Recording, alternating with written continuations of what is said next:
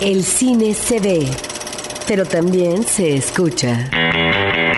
Se vive, se percibe, se comparte. Cinemanet comienza. Carlos del Río y Roberto Ortiz en cabina.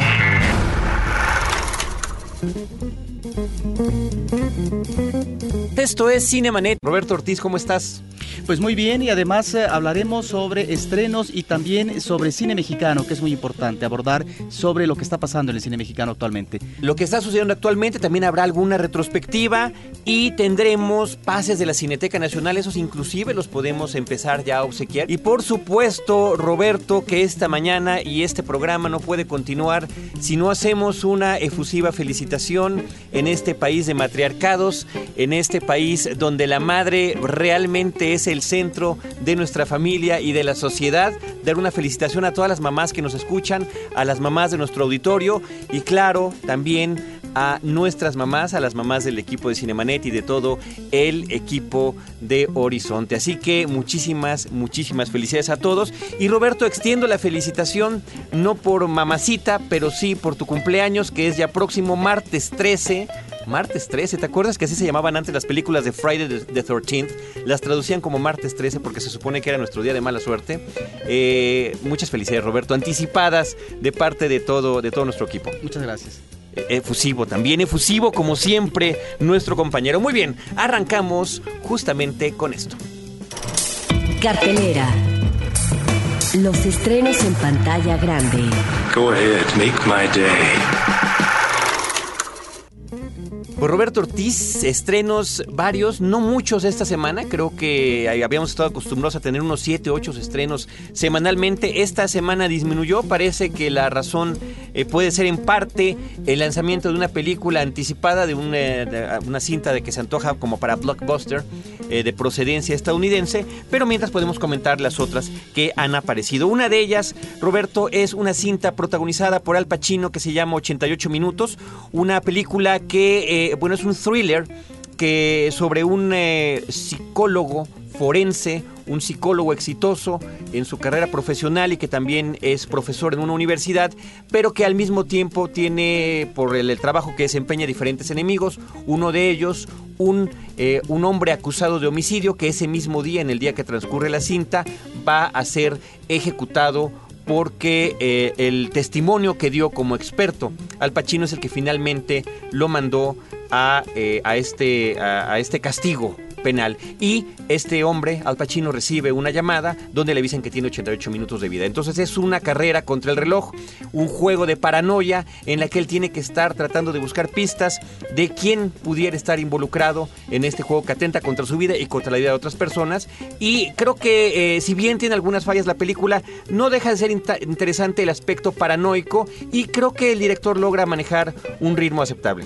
La pregunta sería, Carlos, si podemos creer a Al Pacino en este personaje ya con esta cirugía que le quedó muy mal en el rostro, que se agita, que corre como si fuera un James Bond de, pacotilla. No, no, no, no va por ahí la cosa, aunque es cierto el asunto de que, y esto lo tenemos que mencionar en alguna de nuestras listas próximamente, de que ya actores en edad, de, pues, eh, de la tercera edad le podemos decir propiamente, ¿no? De acuerdo a los parámetros nacionales e internacionales que existen al respecto, continúan haciendo películas de acción, ¿no?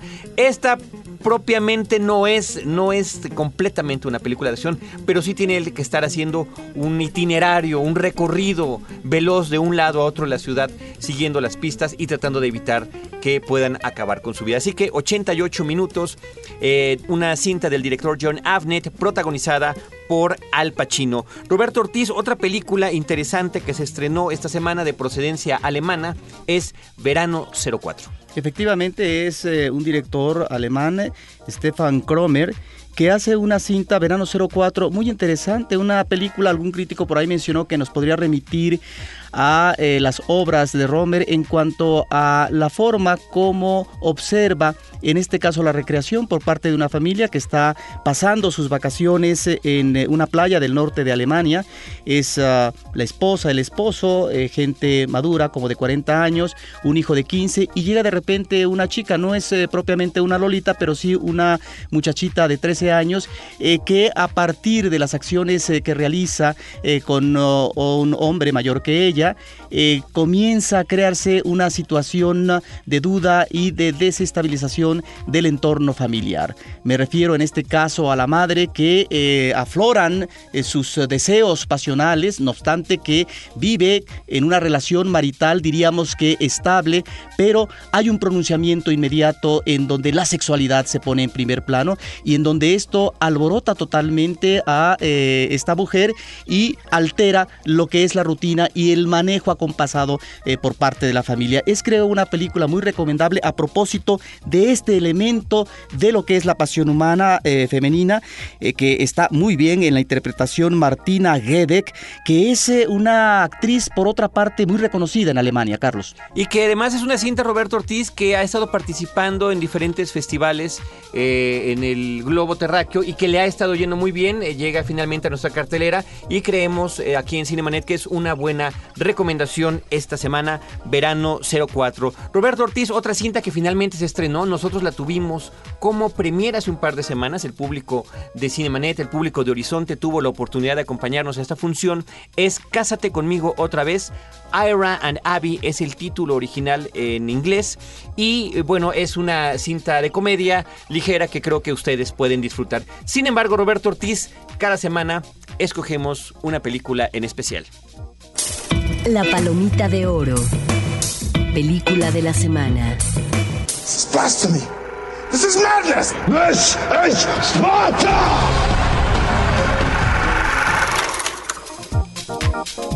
Roberto Ortiz, la película de la semana, pues es la que comentábamos sin mencionar su nombre cuando eh, hablábamos de los estrenos, de que había pocos, porque llega una película fuerte a cartelera, que es Speed Racer, es el título original en inglés, el nombre de la película en español, Meteoro, eh, que creo que es bueno que hayan respetado el título con el que aquí en México conocimos a esta caricatura japonesa. Vaya, es una, eh, la película está basada en una caricatura japonesa de finales de los años 60, particularmente el 67, aquí en México se exhibió durante la década de los años 70 y hay toda una generación que realmente fue impactada por esta cinta que además, eh, pues como muchos de, las animaciones japonesas, tenía este elemento de, eh, de la vertiginosidad de las imágenes. En este caso, los hermanos Larry y Andy Wachowski, los hombres que nos entregaron, normalmente dicen la trilogía de Matrix, yo diría primero la película de Matrix, que es la que a mí me gusta, creo que como trilogía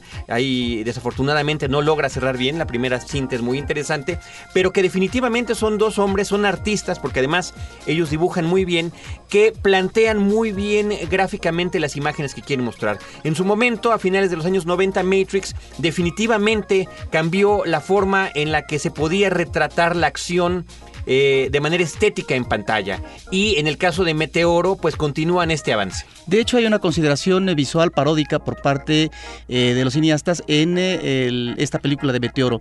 Si algo resulta atractivo y se agradece en esta película es que a partir, claro, de la parafernaria actual, que no existía en aquel momento en cuanto al manejo de la animación, porque recordemos que aquí estamos ante lo que es no solamente la acción real, sino la introducción dentro de esa acción con personajes reales, eh, de lo que puede ser una representación de una historia, eh, cómo encontramos eh, los efectos digitales. Y creo que estos efectos nos dan una suerte de historia que es muy familiar, es como una película para niños y adolescentes, básicamente, que en ese sentido cumple su visión porque está eh, de por medio en el centro la familia, que además están dos magníficos actores como los padres de Meteoro, que por un lado es Susan Sarandon, que es espléndida, y por otra parte Goodman, John, Goodman, que están muy bien, y ese también esta suerte de quiebra en eh, la juventud por parte de un chico sobre cuáles son los retos que debe manejar, eh, si va a continuar o no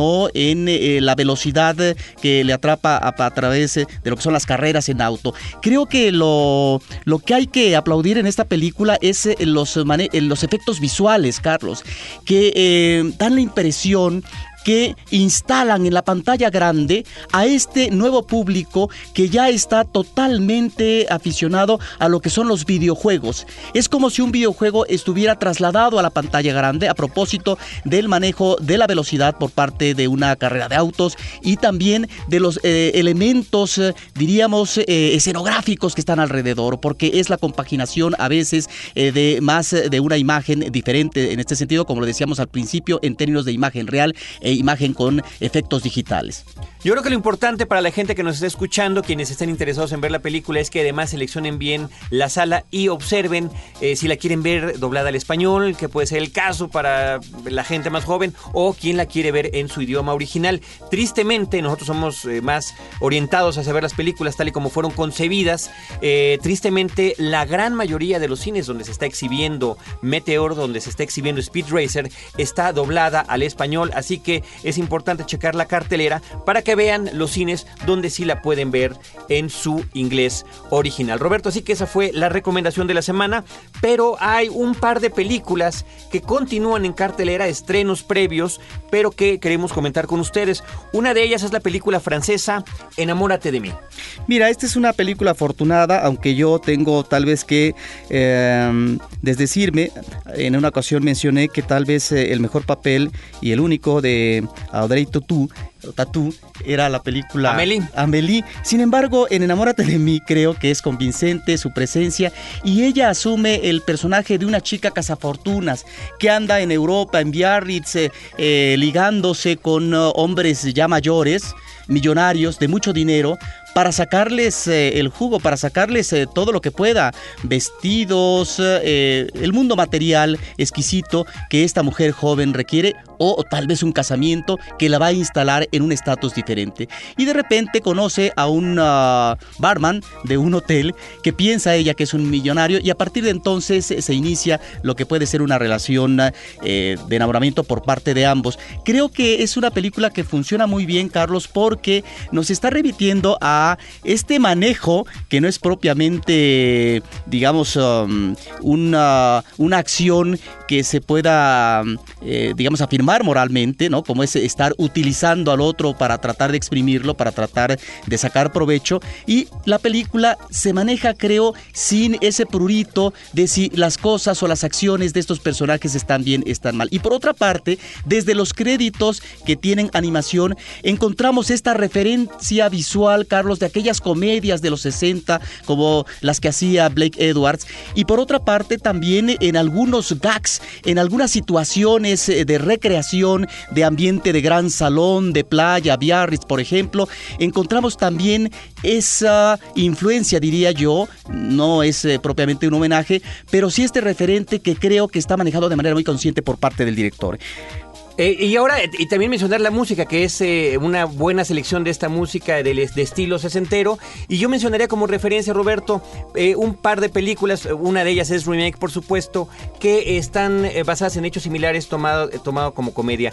Dirty Rotten Scoundrels, se me escapa cómo se llama en español, pero la primera versión es con Marlon Brando y David Niven, donde David Niven ya está instalado justamente en esta costa azul, a sus anchas, haciéndose pasar como si fuera, bueno, es un, es un playboy, pero como si fuera de más de, de, la, de alguna realeza europea, estafando mujeres ricas, americanas, ignorantes, que están pasando por allá sus vacaciones, y llega Marlon Brando, un jovenzuelo que había sido además, este, había escapado del ejército, era un desertor del ejército estadounidense.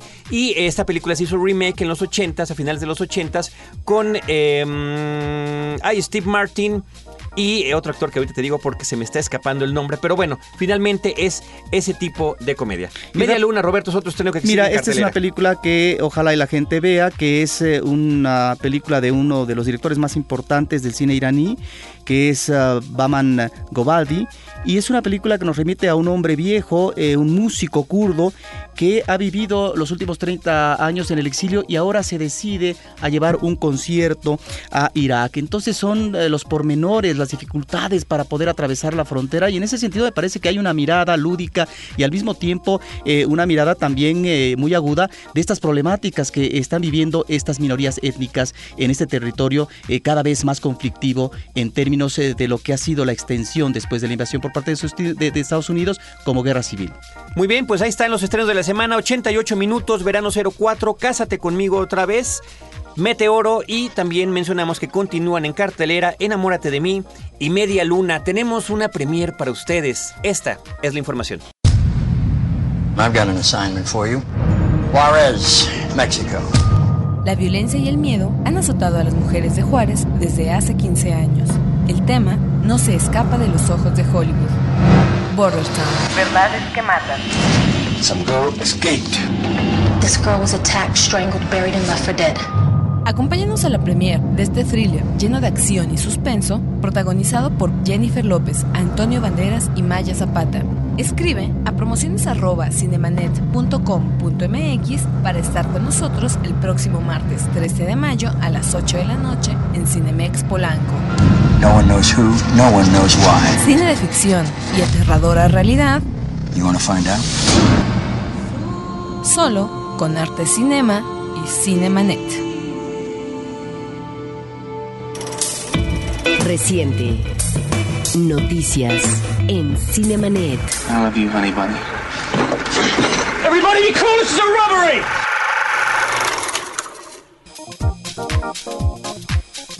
Reiteramos nuestro teléfono en cabina 560-10802, 560-10802 para quienes quieran asistir a la premier de la película Border Town. Roberto Ortiz, en noticias es importante mencionar en este mes de mayo el centenario del nacimiento de Arturo de Córdoba. Aunque para algunos eh, Arturo de Córdoba nació en Mérida, Yucatán, el 7 de mayo, pero de 1907, no de 1908. No importa si nació... Pero el dato oficial es el 8, ¿no? El 8, sí, aunque... Se, se discute. Aunque se discute que eh, su nacimiento es el año pasado. Nos sirve de pretexto para mencionar a este actor que tenía un porte elegante, apuesto, que tenía una mirada penetrante, que era muy discursivo en el manejo de sus diálogos, eh, una voz a veces engolada, que se excedía, pero que los parlamentos eh, cubrían la función en cierto tipo de personajes. Hay que recordar, Carlos, que él eh, comienza a trabajar en series radiofónicas eh, y que... eh, Y, y de ahí este manejo tan especial que Sí. tiene el de la voz. Él, él va a ser el locutor de las elegancias, así se le decía. Hay una frase que decía apague la luz y escuche y aquella frase también de él de no tiene la mayor importancia quedó en definitiva como una frase para toda una serie de eh, generaciones. Él eh, comienza desde los años 30, hizo cine no solamente en México, en Sudamérica, sino también hizo cine en Estados Unidos. Hay que recordar en los 30 una película como La Sandunga de Fernando de Fuentes, al lado de Lupe Vélez, que era una actriz que ya estaba incursionando exitosamente en la comedia en eh, el cine estadounidense. Está también del mismo director La Casa del Ogro, La Noche de los Mayas del 39 de Chano Urueta y en Hollywood eh, pues ni más ni menos la película Por quién doblas eh, por quién dobla las campanas, eh, también eh, El pirata y la dama con Joan Fontaine. Yo mencionaría rápidamente Carlos varias películas del que me parecen importantes. Por un lado La diosa arrodillada de Roberto Gabaldón con una espléndida radiante María Félix en donde él le regala a su esposa una escultura que es precisamente de esta mujer, María Félix, se vuelve su amante y él intenta matar, digamos, eso se verá en la trama, que si es a su esposa o es al amante, y va a la cárcel por eso.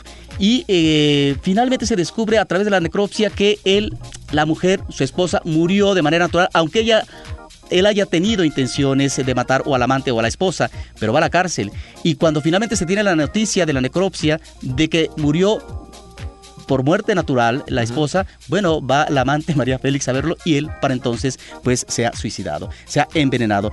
Algo flota sobre el agua, es una película del 47 de Alfredo Crevena, él es un pescador eh, que viene eh, de la ciudad, con, bueno, viene de lejos con su esposa citadina, pero se obsesiona por una mujer que es ni más ni menos eh, Elsa Aguirre, encantadora, eh, una mujer voluptuosa y se hace amante de ella y cuando la obsesión le gana y quiere matar a su esposa, ahogarla en el río, bueno, pues quien se suicida primero es la amante. Ese tipo de melodramas truculentos, El hombre flota sobre el agua, El hombre sin rostro es una de estas películas de misterio de Juan Bustillo Oro, muy interesante porque adopta una doble personalidad.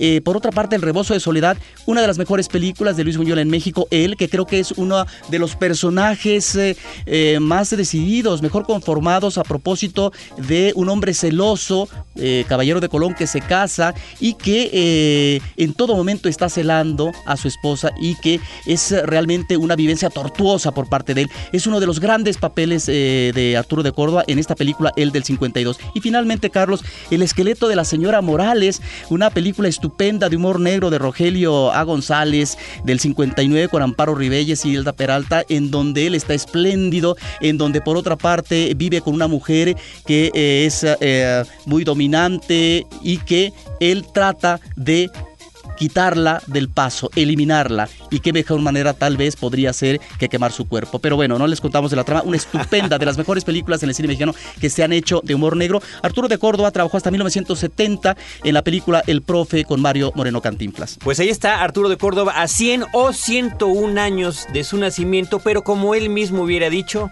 eso no tiene la menor importancia bueno, ese micro homenaje al señor Arturo de Córdoba. Le recordamos a nuestro público que tenemos una premier para la próxima semana. La película se llama Border Town, Verdades que Matan, protagonizada por Jennifer López, por Antonio Bandeiras y por nuestra queridísima Maya Zapata. Eh, la función es el martes 13, 8 de la noche. Roberto Ortiz, también en la cuestión de las noticias es importante mencionar que en el próximo eh, Festival de Cannes, lo que sin lugar a dudas es el que se mantiene como el, el foro cinematográfico más importante anual a nivel mundial, pues va a haber una importante presencia mexicana.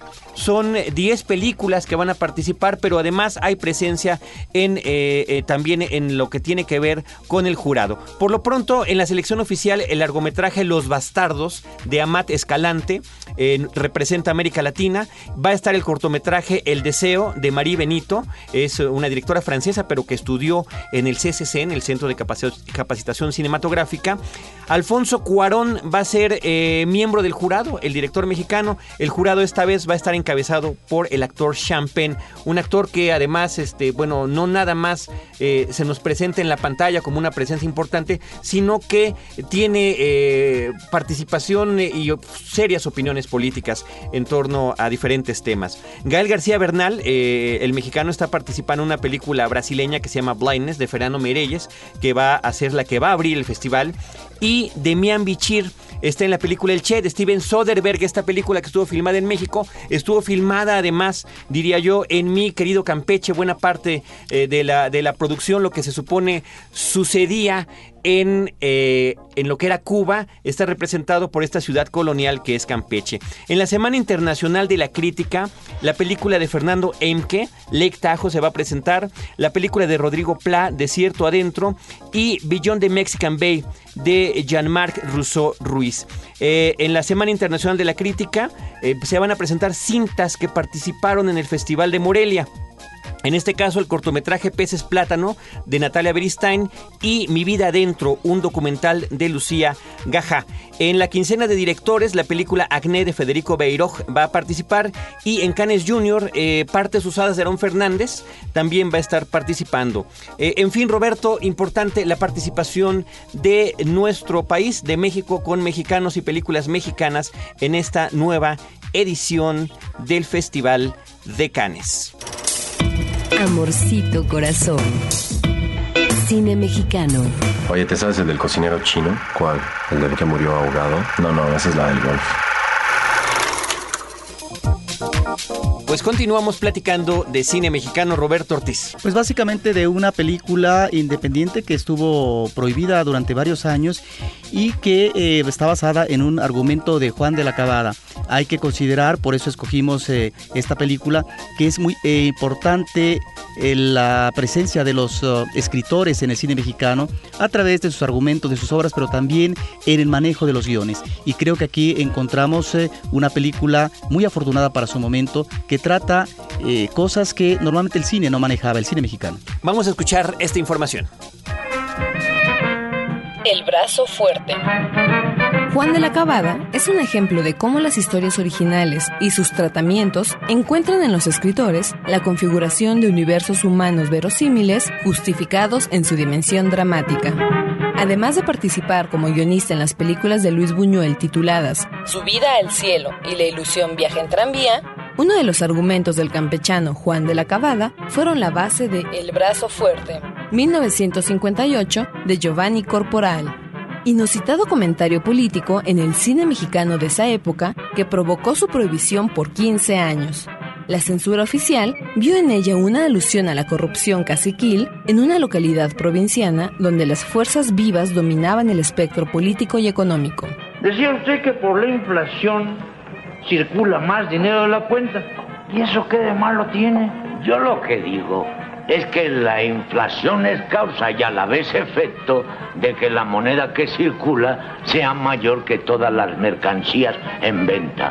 De ahí el aumento ininterrumpido de los precios. eso sí lo palpa uno.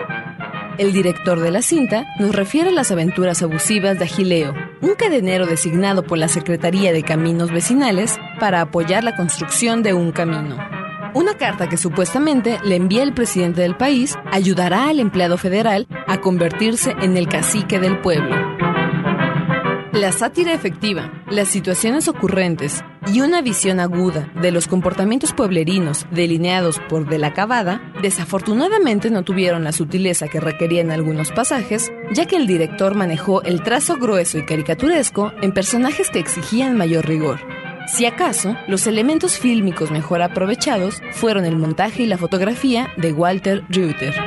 Y como al trabajador le siguen pagando lo mismo mucho tiempo, resulta una disminución efectiva en los salarios. Eso sí es la Biblia. Ahí tiene usted como la inflación motiva la miseria del pueblo frente al mayor enriquecimiento y lujo de industriales y comerciantes. Aunque el tiempo no ha sido muy benigno con esta cinta por la dirección inconsistente, su arrebato crítico deberá ubicarse con justeza en una época de gobiernos priistas que no permitían el registro fílmico virulento del cacicazgo, de la corrupción municipal y menos aún del poder omnímodo del presidente de la República. El ingenio y las preocupaciones políticas de Juan de la Cabada ayudaron a abrir la brecha a un cine mexicano que casi siempre se alejó de la realidad política.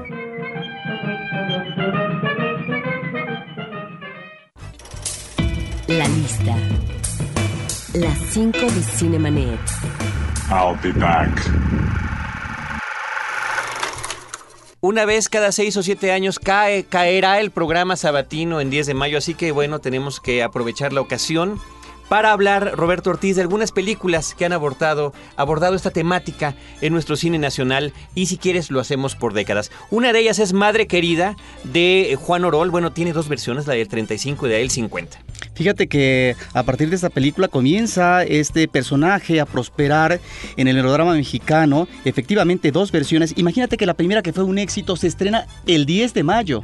Y es una película eh, que trata de un uh, niño que eh, es muy pobre, que tiene que trabajar para llevarle a su mamá un regalo y que finalmente lo meten. Eh, por culpa de otro en un reformatorio y cuando él sale la madre ha muerto. Entonces eh, el niño sale corriendo melodrama, desesperado. el melodrama. El melodrama absoluto. Finaliza él llevándole flores a la tumba a su madre, en donde ahí está el padre que nunca conoció, el padre real, que además la madre, por otra parte, había sido una cantante cubana importante. Esas son, pues, dos películas que manejó eh, de manera, digamos, muy afortunada en el melodrama Orol. Eh, la película del 35 fue su primera cinta. Es eh, cuando él comienza a hacer cine, después lo conoceríamos con las películas de gangsters.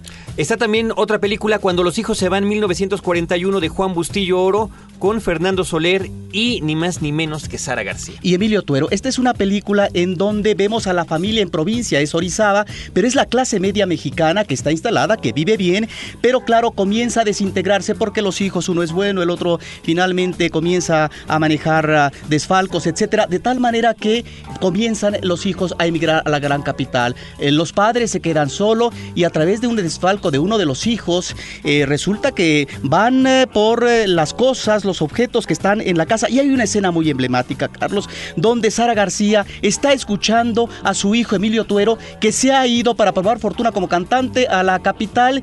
Y en el momento en que él está dedicando una película, una, Una canción, canción. a su madrecita, llegan obviamente a incautar los objetos y un malvado que es eh, en este caso el usurero Miguel Inclán le quita el radio cuando está escuchando a su hijo. Qué barbaridad. Otra película, Tres Víctimas del Pecado, 1950, de Emilio Fernández, con Ninón Sevilla, Tito Junco, Rodolfo Acosta e Ismael Pérez Poncianito. Esta es una de las películas en donde Emilio Fernández incursiona en el cine cabareteras y tenemos una espléndida Violeta interpretada por Ninón Sevilla. Está también en los roles principales Tito Junco, Rodolfo Acosta y está Ismael Pérez Poncianito, un niño actor.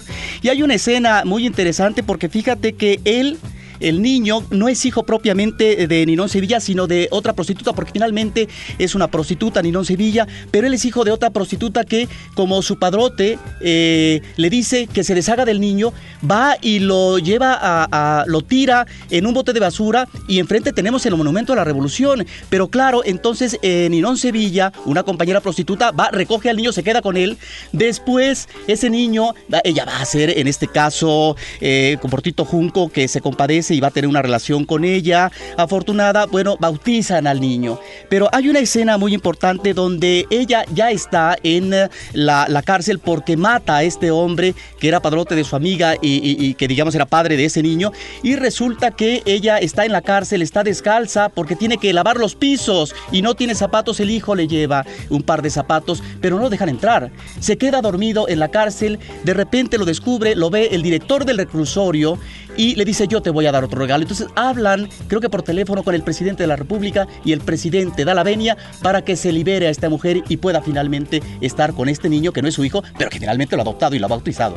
4. Corona de Lágrimas 1967 de Alejandro Galino con Marga López, Enrique Lizalde, Daniela Rosén y Andrea Cot. Sí, esta es una película con Marga López, que fue una de las reinas del melodrama lacrimógico en México. Y en los años 70, bueno, estaban presencias como Daniela Rosen, eh, Enrique Lizalde, Andrea Coto, etcétera. Es una película donde eh, ella tiene que sobarse el lomo, eh, ha trabajado durante muchos años en una oficina y después tiene que coser para darle de alimento, alimento a sus hijos y se queda ciega. Hasta que por fin un hijo se da cuenta de, no obstante la indiferencia que han tenido los demás, de que su madre está ciega porque finalmente se ha pasado tanto en estar cosiendo. 5. Lola, 1989 de María Novaro con Leticia Guijara, Mauricio Rivera y Alejandro Vargas. Mira, aquí yo creo que ya tenemos otro tratamiento en el manejo de una madre soltera, en este caso, en pleno contexto de eh, una México que está totalmente desolado por el temblor.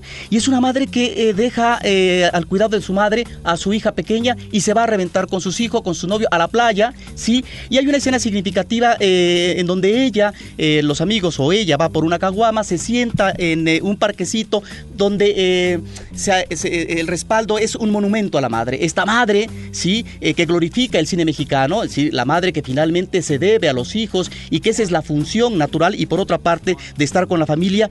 Y entonces ella finalmente está tomando con sus amigos y la hija está con la mamá. Entonces me parece que es una escena significativa, simbólica, porque estamos viendo ahí que es una mujer joven que tendrá que definir, es decir, a partir de sus contradicciones, si va a asumir o no la maternidad y de qué manera. Estamos, por lo tanto, en el caso del cine mexicano, en una película interesante, tal vez la mejor de Mariano Varo, Lola, ante eh, un tratamiento diferente que el cine mexicano no había manejado en el personaje de la madre. Cinemanet. Cinemanet se despide y les recordamos que tenemos también la versión en vivo de nuestro programa a través de Horizonte 107.9 FM todos los sábados de 10 a 11 de la mañana. También se escucha en línea si están en cualquier otra latitud www.imer.com.mx. Ahí solamente hay que buscar el vínculo que dice Horizonte en línea. Nosotros los esperamos para la próxima con cine, cine y más cine.